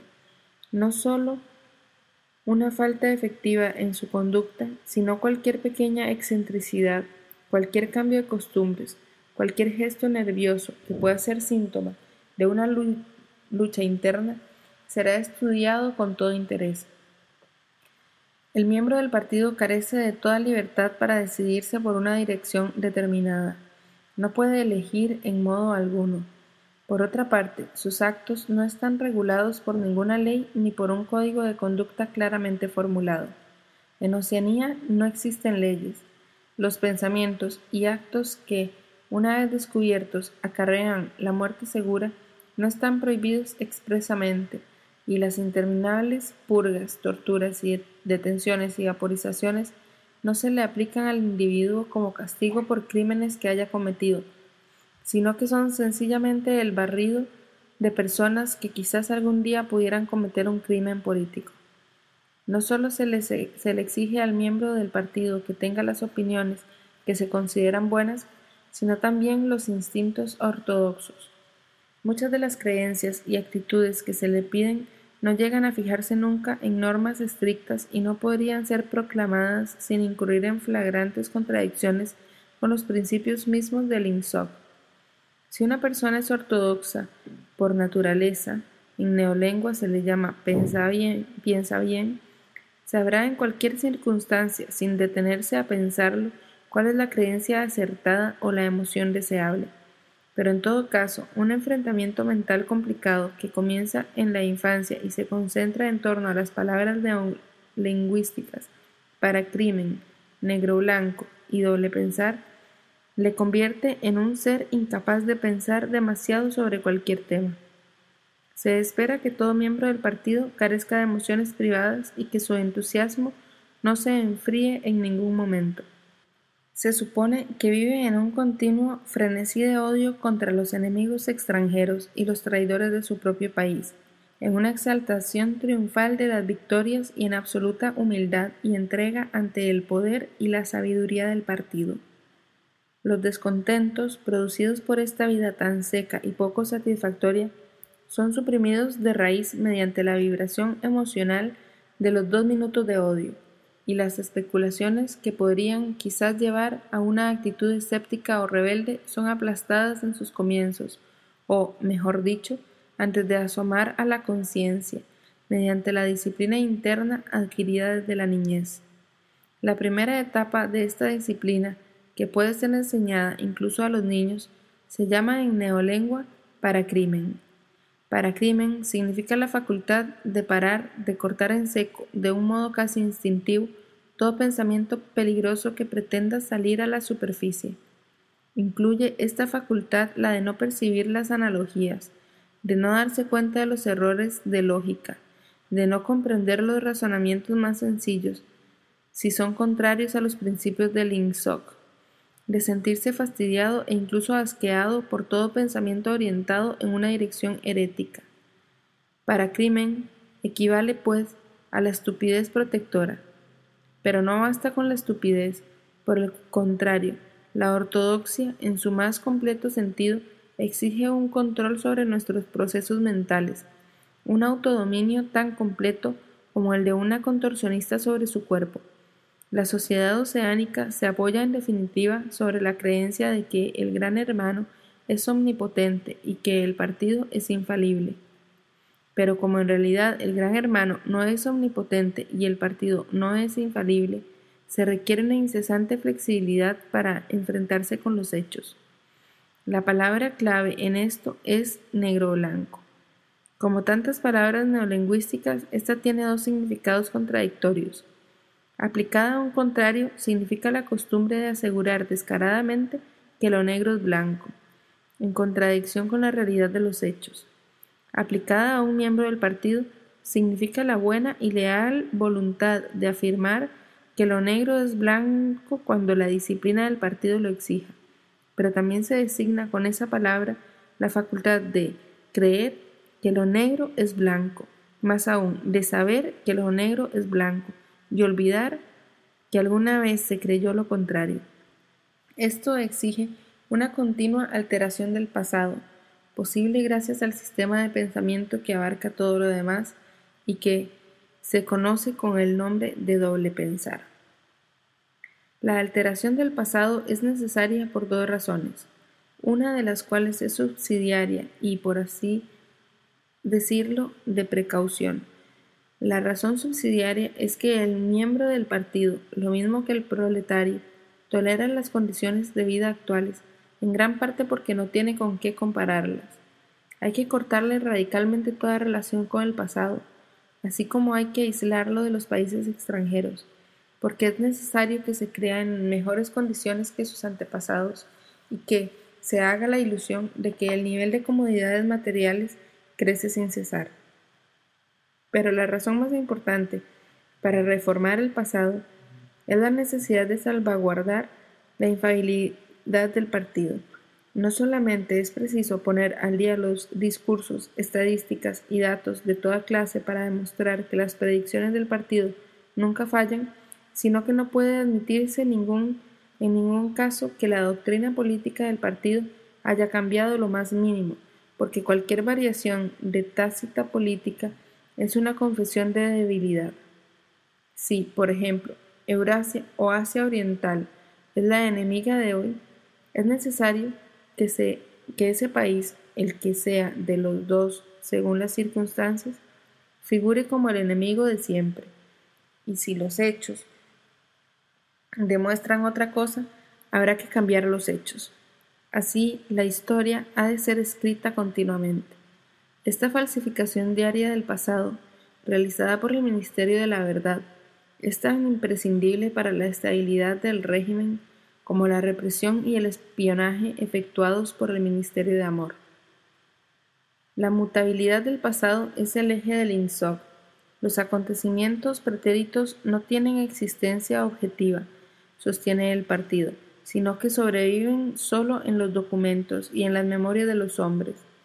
El pasado es únicamente lo que digan los testimonios escritos y la memoria humana, pero como quiera que el partido controla todo por, por completo todos los documentos y también la mente de todos sus miembros, resulta que el pasado será lo que el partido quiera que sea. También resulta que, aunque el pasado puede ser cambiado, nunca lo ha sido en ningún caso concreto. En efecto, cada vez que ha habido que darle nueva forma por las exigencias del momento, esta nueva versión es ya el pasado y no ha existido ningún pasado diferente. Esto sigue siendo así incluso cuando, como ocurre a menudo, el mismo acontecimiento tenga que ser alterado hasta hacerse irreconocible varias veces en el transcurso de un año. En cualquier momento se halla el partido en posesión de la verdad absoluta, y naturalmente lo absoluto no puede haber sido diferente de lo que es ahora. Se verá, pues, que el control del pasado depende por completo del entrenamiento de la memoria. La seguridad de que todos los escritos están de acuerdo con el punto de vista ortodoxo que exigen las circunstancias no es más que una labor mecánica. Pero también es preciso recordar que los acontecimientos ocurrieron de la manera deseada, y si es necesario adaptar de nuevo nuestros recuerdos o falsificar los documentos, también es necesario olvidar que se ha hecho esto. Este truco puede aprenderse como cualquier otra técnica mental. La mayoría de los miembros del partido lo aprenden y desde luego lo consiguen muy bien, todos aquellos que son inteligentes, además de ortodoxos. En el antiguo idioma se conoce esta operación con toda franqueza como control de la realidad. En neolengua se le llama doble pensar, aunque también es verdad que doble pensar comprende muchas cosas. Doble pensar significa el poder, la facultad de sostener dos opiniones contradictorias simultáneamente, dos creencias contrarias albergadas a la vez en la mente. El intelectual del partido sabe en qué dirección han de ser alterados sus recuerdos. Por tanto, sabe que está trucando la realidad, pero al mismo tiempo se satisface a sí mismo por medio del ejercicio del doble pensar, el sentido de que la realidad no queda violada. Este proceso ha de ser consciente, pues si no, no se verificaría con la suficiente precisión, pero también tiene que ser inconsciente para que no deje un sentimiento de falsedad y por tanto de culpabilidad.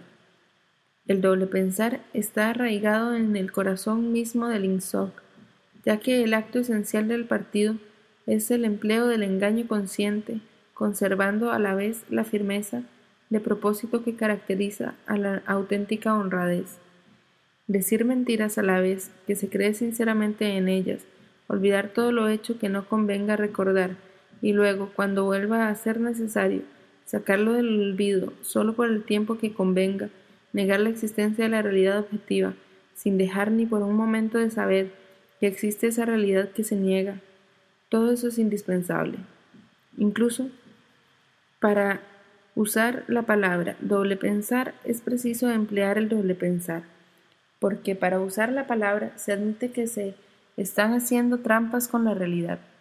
Mediante un nuevo acto de doble pensar se borra este conocimiento y así indefinidamente, manteniéndose la mentira siempre unos pasos delante de la verdad.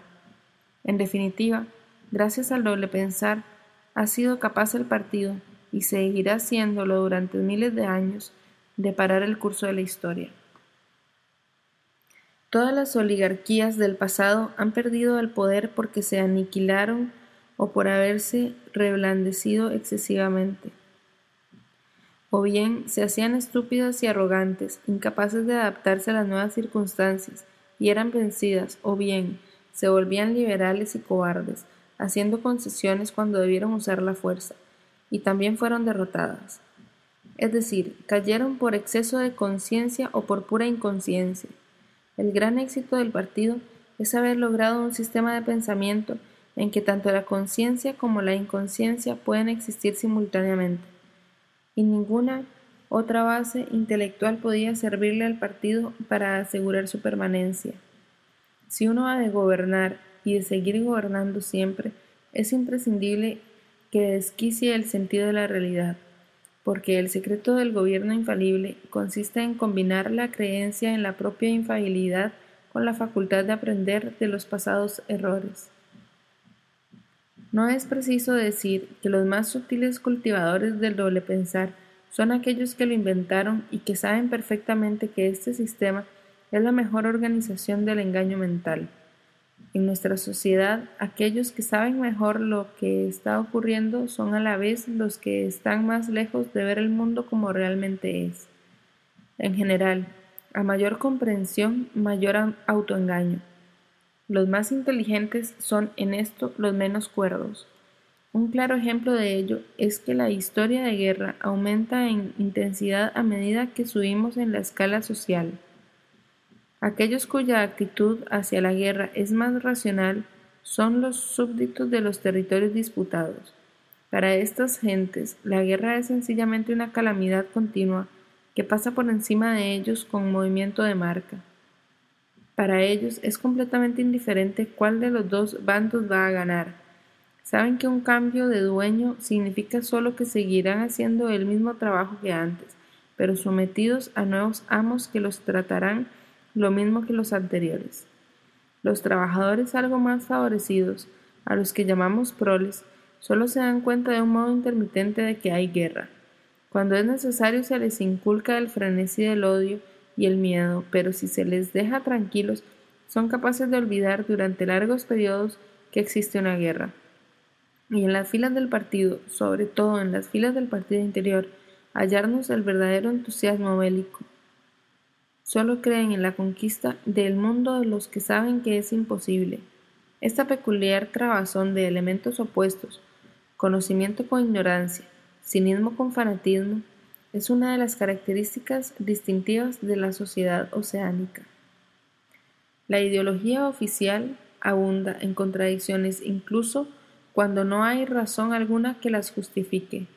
Así el partido rechaza y vilifica todos los principios que defendió en un principio del movimiento socialista y pronuncia esa condenación precisamente en el nombre del socialismo. Predica el desprecio de las clases trabajadoras, un desprecio al que nunca se había llegado, y a la vez viste a sus miembros con un uniforme que fue en tiempos el distintivo de los obreros manuales y que fue adoptado por esa misma razón. Sistemáticamente socava la solidaridad de la familia, al mismo tiempo llama a su jefe supremo con un nombre que es una evocación de la lealtad familiar. Incluso los nombres de los cuatro ministerios que los gobiernan revelan un gran descaro al tejiversar deliberadamente los hechos.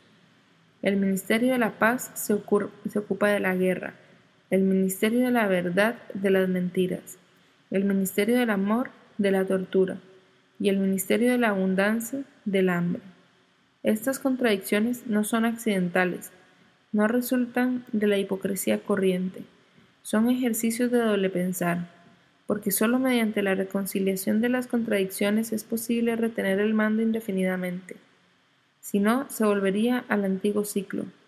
Si la igualdad humana de ser evitada para siempre y los altos, como los hemos llamado, han de conservar sus puestos de un modo permanente, será imprescindible que el estado mental predominante sea una locura controlada.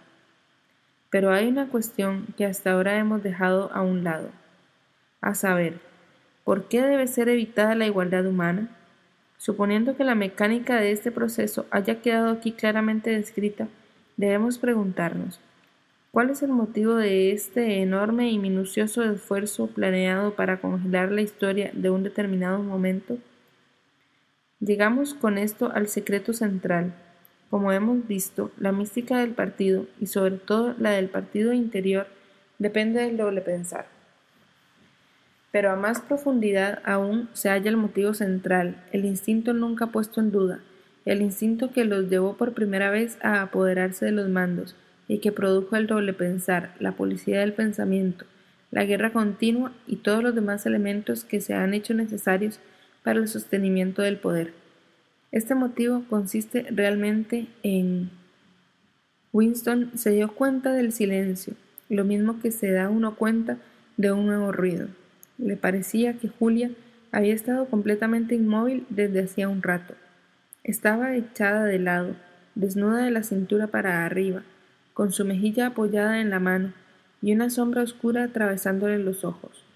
Su seno subía y bajaba poco a poco y con regularidad. Julia. No hubo respuesta. Julia, ¿estás despierta? Silencio. Estaba dormida. Cerró el libro y lo depositó cuidadosamente en el suelo. Se echó y estiró la colcha sobre los dos. Todavía, pensó, no se había enterado de cuál era el último secreto. Entendía el cómo, no entendía el por qué. El capítulo 1, como el capítulo 3, no le habían enseñado nada que él no supiera. Solamente le habían servido para sistematizar los conocimientos que ya poseía pero después de leer aquellas páginas tenía una mayor seguridad de no estar loco. Encontrarse en minoría, incluso en minoría de uno solo, no significaba estar solo. Había la verdad y lo que no era verdad. Y si uno se aferraba a la verdad, incluso contra el mundo entero, no estaba uno loco. Un rayo amarillento del sol poniente entraba por la ventana y se aplastaba sobre la almohada. Winston cerró los ojos.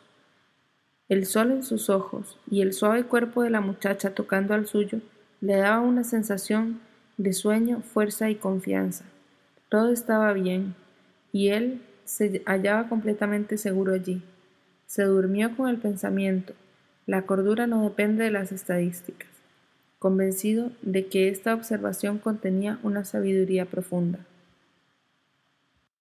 ¿Te preocupas por tu familia? Entonces, ¿por qué darles solo huevos ordinarios cuando pueden disfrutar de lo mejor? Eggland's Best, los únicos huevos con ese delicioso sabor fresco de granja, además de la mejor nutrición, como 6 veces más vitamina D, 10 veces más vitamina E y 25% menos de grasa saturada que los huevos regulares, además de muchos otros nutrientes importantes. Así que, dales los mejores huevos. Eggland's Best, mejor sabor, mejor nutrición, mejores huevos.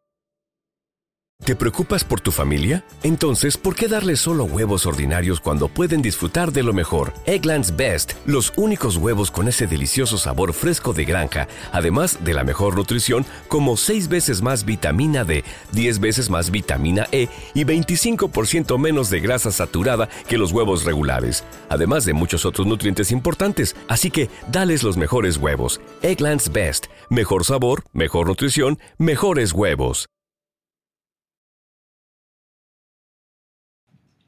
Parte 2, capítulo 10. Se despertó con la sensación de haber dormido mucho tiempo, pero una mirada al antiguo reloj le dijo que eran solo las veinte y treinta. Siguió adormilado un rato. Le despertó otra vez la habitual canción del patio. Era solo una ilusión sin espera, que pasó como un día de abril, pero aquella mirada, aquella palabra y los ensueños que despertaron me robaron el corazón. Esta canción conservaba su popularidad. Se oía por todas partes. Había sobrevivido a la canción del odio. Julia se despertó al oírla, se estiró con lujuria y se levantó. Tengo hambre, dijo. Vamos a hacer un poco de café. Caramba, la estufa se ha apagado y el agua está fría. Cogió la estufa y la sacudió. Ya no tiene gasolina. Supongo que el viejo Charrington podrá dejarnos alguna, dijo Winston. Lo curioso es que me había asegurado de que estuviera llena, añadió ella. Parece que se ha enfriado. Él también se levantó y se vistió. La incansable voz proseguía. Dicen que el tiempo lo cura todo, dicen que siempre se olvida, pero las sonrisas y lágrimas a lo largo de los años me retuercen el corazón. Mientras se apretaba el cinturón del mono, Winston se asomó a la ventana. El sol debía haberse ocultado detrás de las casas porque ya no daba en el patio. El cielo estaba tan azul entre las chimeneas que parecía recién lavado. Incansablemente la lavandera seguía yendo del lavadero a las cuerdas, cantando y callándose, y no dejaba de colgar pañales. Se preguntó Winston si aquella mujer lavaría ropa como medio de vida o si era la esclava de veinte o treinta nietos. Julia se acercó a él. Juntos contemplaron fascinados el ir y venir de la mujerona. Al mirarla en su actitud característica, alcanzando el tendedero con sus fuertes brazos, o al agacharse sacando sus poderosas ancas, pensó Winston, sorprendido que era una hermosa mujer. Nunca se le había ocurrido que el cuerpo de una mujer de cincuenta años deformado hasta adquirir dimensiones monstruosas a causa de partos y endurecido, abastecido por el trabajo, pudiera ser un hermoso cuerpo. Pero así era. Y después de todo, ¿por qué no? El sólido y deformado cuerpo, como un bloque de granito, y la vasta piel enrojecida guardaba la misma relación con el cuerpo de una muchacha que un fruto con la flor de su árbol. ¿Por qué va a ser inferior el fruto de la flor? Es hermosa, murmuró. Por lo menos tiene un metro de caderas, dijo Julia. Es su estilo de belleza. Winston abarcó con su brazo derecho el fino talle de Julia. que se apoyó sobre su costado. Nunca podrían permitírselo. La mujer de abajo no se preocupaba con sutilezas mentales. Tenía fuertes brazos, un corazón cálido y un vientre fértil. Se preguntó Winston cuántos hijos habría tenido. Seguramente unos quince. Habría florecido momentáneamente, quizá durante un año, y luego se había hinchado como una fruta fertilizada y se había hecho dura y vasta. Y a partir de entonces su vida se había reducido a lavar, fregar, remendar, guisar, barrer, sacar brillo, primero para sus hijos y luego para sus nietos durante una continuidad de treinta años. Y al final todavía cantaba. La reverencia mística que Winston sentía hacia ella tenía cierta relación con el aspecto del pálido y limpio cielo que se extendía por entre las chimeneas y los tejados en una distancia infinita. Era curioso pensar que el cielo era el mismo para todo el mundo, lo mismo para los habitantes de Eurasia y de Asia Oriental y que para los de Oceanía. Y en realidad las gentes que vivían bajo ese mismo cielo eran muy parecidas en todas partes, centenares o millares de millones de personas como aquella personas que ignoraban mutuamente sus existencias, separadas por muros de odio y mentiras, y sin embargo casi exactamente iguales. Gentes que nunca habían aprendido a pensar, pero que almacenaban en sus corazones, en sus vientres y en sus músculos la energía que en el futuro habría que cambiar el mundo. Si había alguna esperanza, radicaba en los proles. Sin haber leído el final del libro, sabía Winston que ese tenía que ser el mensaje final de Goldstein. El futuro pertenecía a los proles, y podía él estar seguro de que cuando llegara el tiempo de los proles, el mundo que éstos construyeran no le resultaría tan extraño a él, a Winston Smith, como le era ahora el mundo del partido? Sí, porque por lo menos sería un mundo de cordura, donde hay igualdad, puede haber sensatez, antes o después ocurriría esto. La fuerza almacenada se transmutaría en conciencia. Los proles eran inmortales. No cabía dudarlo cuando se miraba a aquella heroica figura del patio. Al final se despertarían, y hasta que ello ocurriera, aunque tardasen mil años, sobrevivirían a pesar de todos los obstáculos, como los pájaros, pasándose de cuerpo a cuerpo la vitalidad que el partido no poseía y que éste nunca podría aniquilar. ¿Te acuerdas? le dijo a Julia, de aquel pájaro que cantaba para nosotros el primer día que estuvimos juntos en el lindero del bosque. No cantaba para nosotros, respondió ella. Cantaba para distraerse, porque le gusta. Tampoco sencillamente estaba cantando. Los pájaros cantaban, los proles cantaban también, pero el partido no cantaba. Por el mundo, en Londres y en Nueva York, en África y en el Brasil, así como en las tierras prohibidas más allá de las fronteras, en las calles de París o Berlín o en las aldeas de la interminable llanura rusa, en los bazares de China y del Japón, por todas partes existía la misma figura inconquistable, el mismo cuerpo deformado por el trabajo por los partos, en lucha permanente de, desde el nacer al morir, y que sin embargo cantaba, de esas poderosas entrañas nacería antes o después una raza de seres conscientes. Nosotros somos los muertos, el futuro es de ellos. Pensó Winston, pero era posible participar de ese futuro si se mantenía alerta la mente como ellos. Los proles mantenían vivos sus cuerpos. Todo el secreto estaba en pasarse de unos a otros la doctrina secreta de que dos y dos son cuatro. Nosotros somos los muertos, dijo Winston. Nosotros somos los muertos, repitió Julia con obediencia escolar. Vosotros sois los muertos, dijo una voz de hierro tras ellos. Winston y Julia se separaron con un violento sobresalto. A Winston parecía habérsele helado las entrañas, y mirando a Julia, observó que se le habían abierto los ojos desmesuradamente y que había empalecido hasta adquirir su cara un color amarillo lechoso. La mancha del colorete en las mejillas se destacaba violentamente como si fueran parches sobre la piel. Vosotros sois los muertos, repitió la voz de hierro. Ha sido detrás del cuadro, murmuró Julia. Ha sido detrás del cuadro, repitió la voz. Quedaos exactamente donde estáis. No hagáis ningún movimiento hasta que os ordene. Por fin aquello había empezado. Nada podían hacer sino mirarse fijamente. Ni siquiera se les ocurrió escaparse, salir de la casa antes de que fuera demasiado tarde. Sabían que era inútil. Era absurdo pensar que la voz de hierro procedente del muro pudiera ser desobedecida. Se oyó un chasquido, como si hubiese girado un resorte, y un ruido de cristal roto. El cuadro había caído al suelo descubriendo la telepantalla que ocultaba. Ahora pueden vernos, dijo Julia. Ahora podemos veros, dijo la voz. Permaneced en el centro de la habitación, espalda contra espalda. Poneos las manos enlazadas detrás de la cabeza. No os toquéis el uno al otro. Por supuesto no se tocaban, pero a Winston le parecía sentir el temblor del cuerpo de Julia. O quizá no fuera más que su propio temblor. Podía evitar que los dientes le castañaran, pero no podía controlar las rodillas.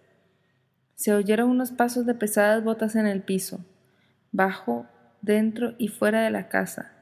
El patio parecía estar lleno de hombres. Arrastraban algo sobre las piedras. La mujer dejó de cantar súbitamente. Se produce un resonante ruido como si algo rodara por el patio. Seguramente era el barreño de lavar la ropa. Luego varios gritos de ira que terminaron con un alarido de dolor. La casa está rodeada, dijo Winston. La casa está rodeada, dijo la voz. Winston oyó que Julia le decía, Supongo que podremos decirnos adiós. Podemos deciros adiós, dijo la voz. Y luego otra voz por completo distinto, una voz fina y culta que Winston creía haber oído alguna vez, dijo, Ya que estamos en esto, Aquí tenéis una vela para alumbraros mientras os acostáis. Aquí tenéis mi hacha para cortaros la cabeza. Algo cayó con estrépito sobre la cama a espaldas de Winston. Era el marco de la ventana, que había sido derribado por la escalera de mano que habían apoyado allí desde abajo. Por la escalera de la casa subía gente. Pronto se llenó la habitación de hombres corpulentos con uniformes negros, botas fuertes y altas porras en las manos. Ya Winston no temblaba, ni siquiera movía los ojos, solo le importaba una cosa, estarse inmóvil y no darles motivo para que le golpearan. Un individuo de aspecto de campeón de lucha libre, cuya boca era solo una raya, se detuvo frente a él, balanceando la porra entre los dedos pulgar e índice mientras parecía meditar. Winston lo miró a los ojos. Era casi intolerable la sensación de hallarse desnudo, con las manos detrás de la cabeza, el hombre sacó un poco la lengua, una lengua blanquecina, y se lamió el sitio donde debía haber tenido los labios. Dejó de prestarle atención a Winston. Hubo otro ruido violento. Alguien había cogido el pisapapeles de cristal y lo había arrojado contra el hogar de la chimenea, donde se había hecho trizas. El fragmento de coral, un pedacito de materia roja como un capullito de los que adornan algunas tartas, rodeó por la estera. Qué pequeño es, pensó Winston. Detrás de él se produjo un ruido sordo y una exclamación contenida, a la vez que recibía un violento golpe en el tobillo que casi le hizo caer al suelo.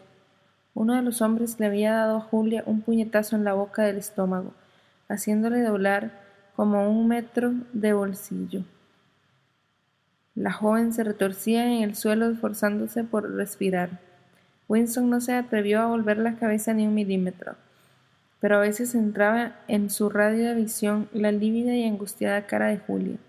A pesar del terror que sentía, era como si el dolor que hacía retorcerse a la joven lo tuviera dentro de su cuerpo, aquel dolor espantoso que sin embargo era menos importante que la lucha por volver a respirar. Winston sabía de qué se trataba, conocía el terrible dolor que ni siquiera puede ser sentido porque antes que nada es necesario volver a respirar. Entonces, Dos de los hombres la levantaron por las rodillas y los hombros y se la llevaron de la habitación como un saco. Winston pudo verle la cara amarilla y contorsionada, con los ojos cerrados y sin haber perdido todavía el colorete de las mejillas. Siguió inmóvil como una estatua. Aún no le habían pegado. Le sacudían a la mente pensamientos de muy poco interés en aquel momento, pero que no podía evitar. Se preguntó qué habría sido el señor Charrington y qué le habrían hecho a la mujer del patio. Sintió urgentes deseos de orinar y se sorprendió de ello porque lo había hecho dos horas antes. Notó que el reloj de la repisa de la chimenea marcaba las nueve, es decir, las veintiuna, pero por la luz parecía ser más temprano. No debía estar oscureciendo a las veintiuna de la tarde de agosto. Pensó que quizá Julia y él se hubieran equivocado de hora. Quizás habían creído que eran las veinte y treinta cuando fueran en realidad las cero treinta de la mañana siguiente. Pero no siguió pensando en ello. Aquello no tenía interés. Se sintieron otros pasos, más leves, estos en el pasillo. El señor Charrington entró en la habitación. Los hombres de los uniformes negros adoptaron enseguida una actitud más sumisa. También habían cambiado la actitud y el aspecto del señor Charrington. Se fijó en los fragmentos del pisapapeles de cristal. Recoged esos pedazos, dijo con tono severo. Un hombre se agachó para recogerlos. Charrington no hablaba ya con el acento Cugni. Winston comprendió enseguida que aquella era la voz que él había oído poco antes en la telepantalla. Charrington llevaba todavía su chaqueta de terciopelo, pero el cabello que antes tenía casi blanco se le había vuelto completamente negro. No llevaba ya gafas. Miró a Winston de un modo breve y cortante, como si solo le interesase comprobar su identidad, y no le prestó más atención. Se le reconocía fácilmente, pero ya no era la misma persona. Se le había enderezado el cuerpo y parecía haber crecido. En el rostro solo se le notaban cambios muy pequeños, pero que sin embargo lo transformaban por completo. Las cejas negras eran menos peludas, no tenía arrugas e incluso las facciones le habían cambiado algo. Parecía tener ahora la nariz más corta. Era el rostro alerta y frío de un hombre de unos treinta y cinco años, Pensó Winston que por primera vez en su vida contemplaba, sabiendo que era uno de ellos, a un miembro de la policía del pensamiento.